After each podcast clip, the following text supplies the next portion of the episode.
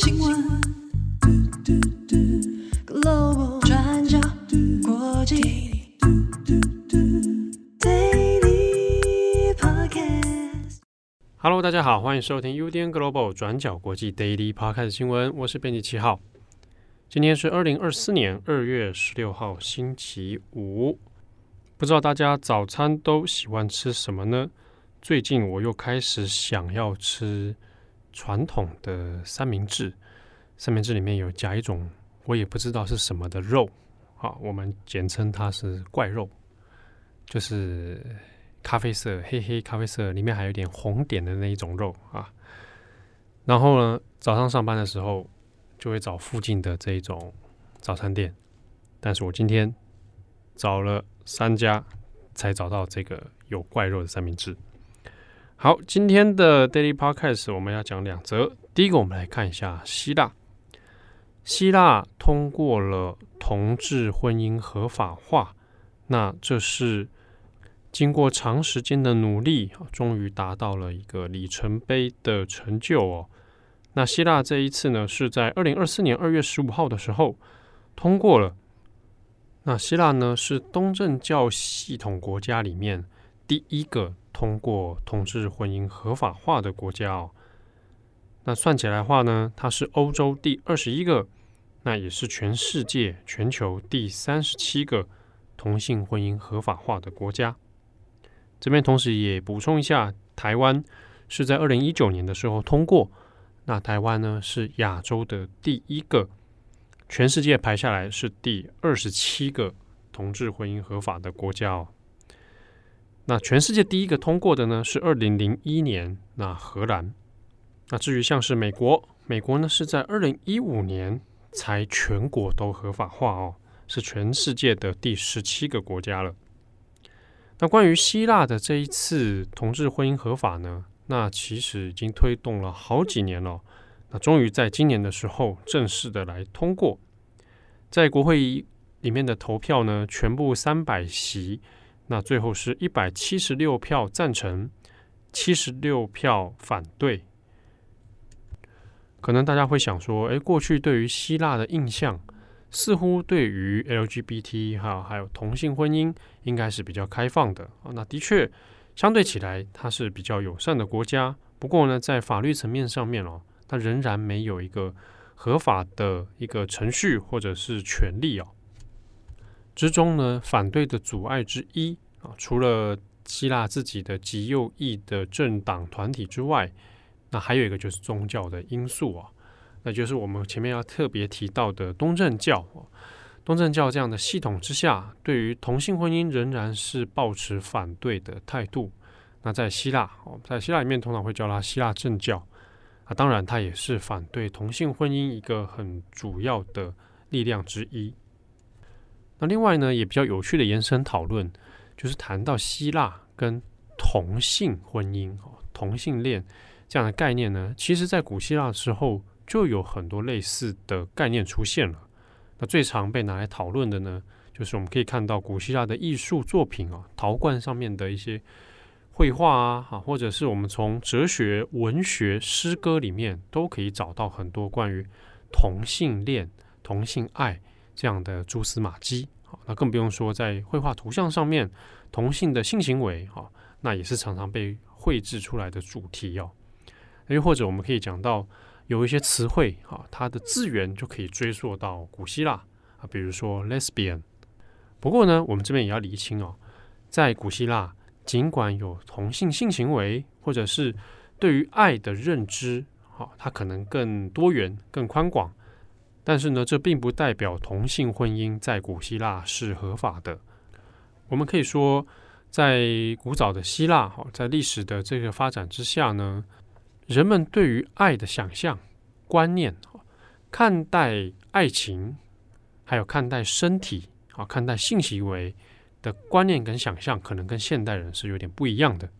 好，不过呢，这一次在希腊通过的同志婚姻合法哦，当然在同志运动上面，就希腊的脉络来说呢，是一个很大的、很长足的进步。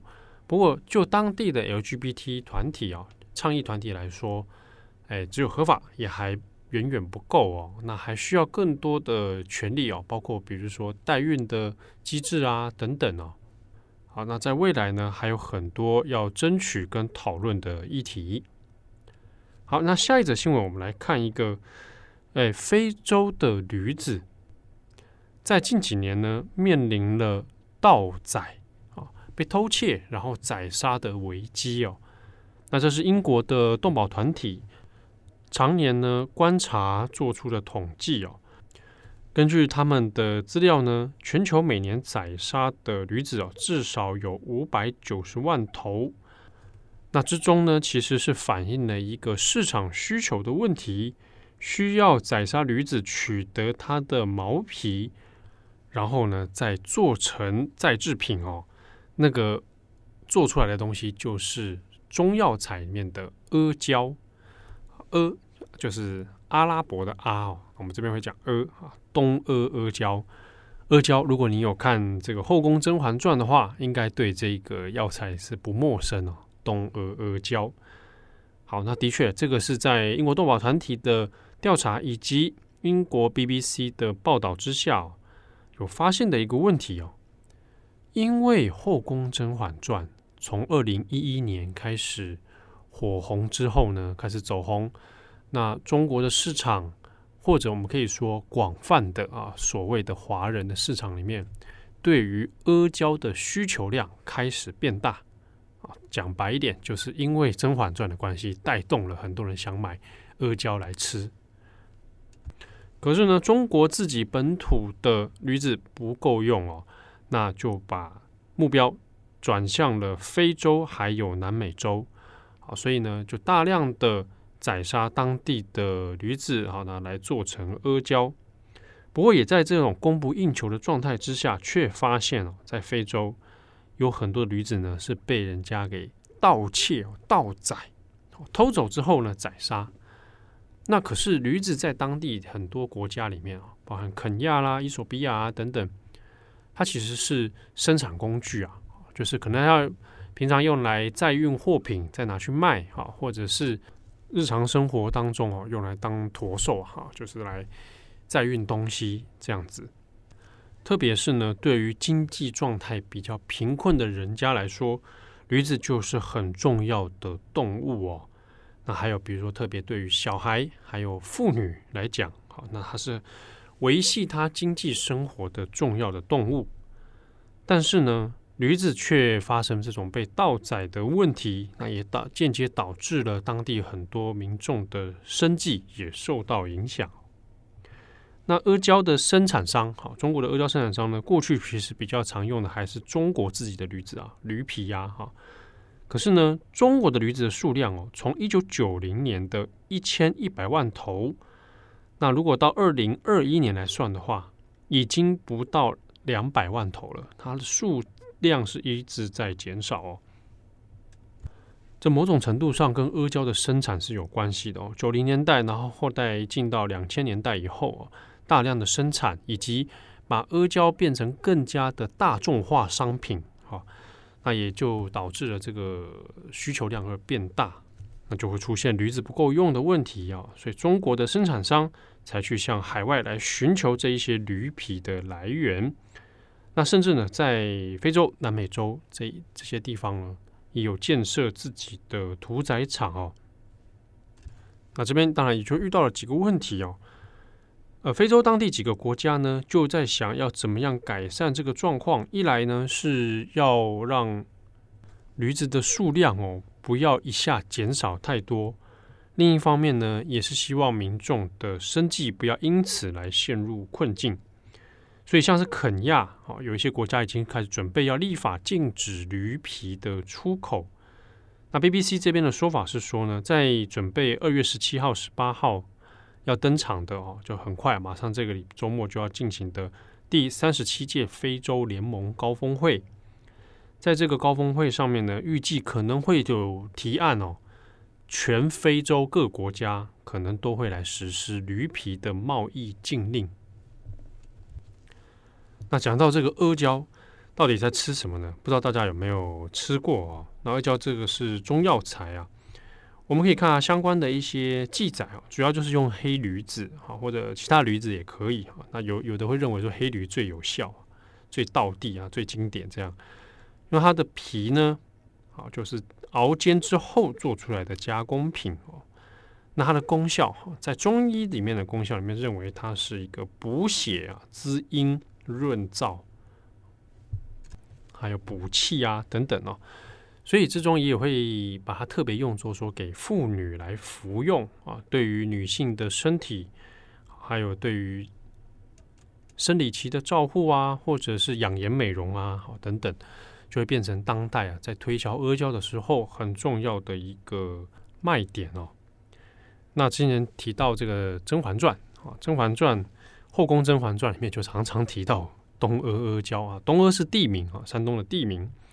那里面就常常拿来作为这个滋养的圣品啊，比如说做成 桂圆羹啊，啊，做成什么其他东西呀，哦，等等啊，就是吃到阿胶就觉得很赞啊，很补。那其实啊，也不只是从《甄嬛传》开始啊，在更早一点，二零零一年的时候，不知道有没有听友看过一个中国的电视剧，叫做《大宅门》。《大宅门》呢，这一部也是讲的是清末的一个中药商家族哦。啊，那它的故事原型其实是北京同仁堂啊，北京同仁堂很著名的药商啊。好，那从故事大宅门这个白家哈，他们白景琦这个家族，他们的发迹，然后呢，到面临到各种各样呃政治啊、商业上的问题哦。那白家在里面也很著名的，就是做东阿阿胶。二零零一年大宅门的这个收视相当成功，口碑也非常好哦。那甚至也连带出现了另一种，我们可以说是社会现象啊，大家就看到这个大宅门就想起阿胶，那甚至还有人会讲到说啊，这个阿胶就是由白家来发扬光大的等等这样的一些说法。好，那到了现代，我们在《甄嬛传》之后，那的确有引发了很多的购买潮。即便到现在最最近啊，比如说过年的时候，你去看中国微博啊，上面还有很多人在拿阿胶来当礼物啊。逢年过节的时候就送个阿胶，然后阿胶的这种衍生产品就很多，包括把它做成粉状的啦、即溶的啊，或者是糖果啦、阿胶糕啦，好诸如此类哦，到现在还是相当的流行。不过，其实，在前几年，二零一八年的时候，美国的美联社。其实就有做过一个讨论，就是注意到中国把它的势力，啊，因为阿胶的关系，那在在非洲有开拓了相当多的屠宰场，那以及针对驴子的数量哦，就有出现端倪了哈。那我觉得有一个蛮值得留意的对比现象，BBC 在这一个报道里面有提到，去购买阿胶来服用的这个客户，大部分在中国的话呢。通常当然就是有一定的经济水准，我们可以说中产阶级啊以上这样的女性啊，她会服用这样子诶，看起来比较相对可以高级一点的药材。可是呢，它的来源这些驴子哦，如果是用非洲的话，那它被剥削的其实是非洲当地比较贫困的女性，所以我们就可以看到这样一个对比的画面哦。嗯，比较日子过得比较滋润的中国女性呢，好，那在吃着这个阿胶的产品。那另一边是阿胶产品的来源地在非洲，那有一些比较相对贫困的妇女啊，她的生产工具因此就消失了啊，被剥削掉了。好，那以上是关于这一次阿胶的新闻。那这一篇的详细报道可以参考转角国际网站。过去二十四小时，我们有一篇文字的报道，我们的标题叫做“娘娘，您别再吃了”。好的，以上是今天的 Daily Podcast 新闻。这个礼拜要补班，明天要补班，那希望有补班的听友们，哎，心情轻松一点啊！祝福大家平平安安、快快乐乐。这个礼拜的重磅广播，我们。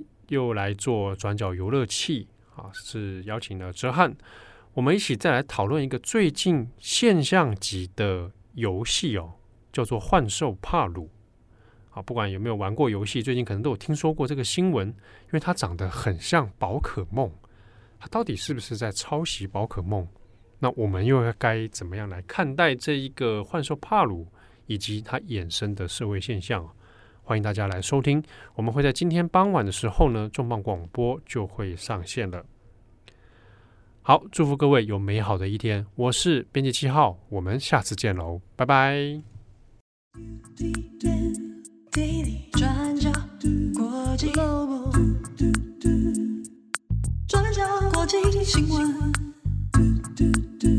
Global Daily Podcast 新闻。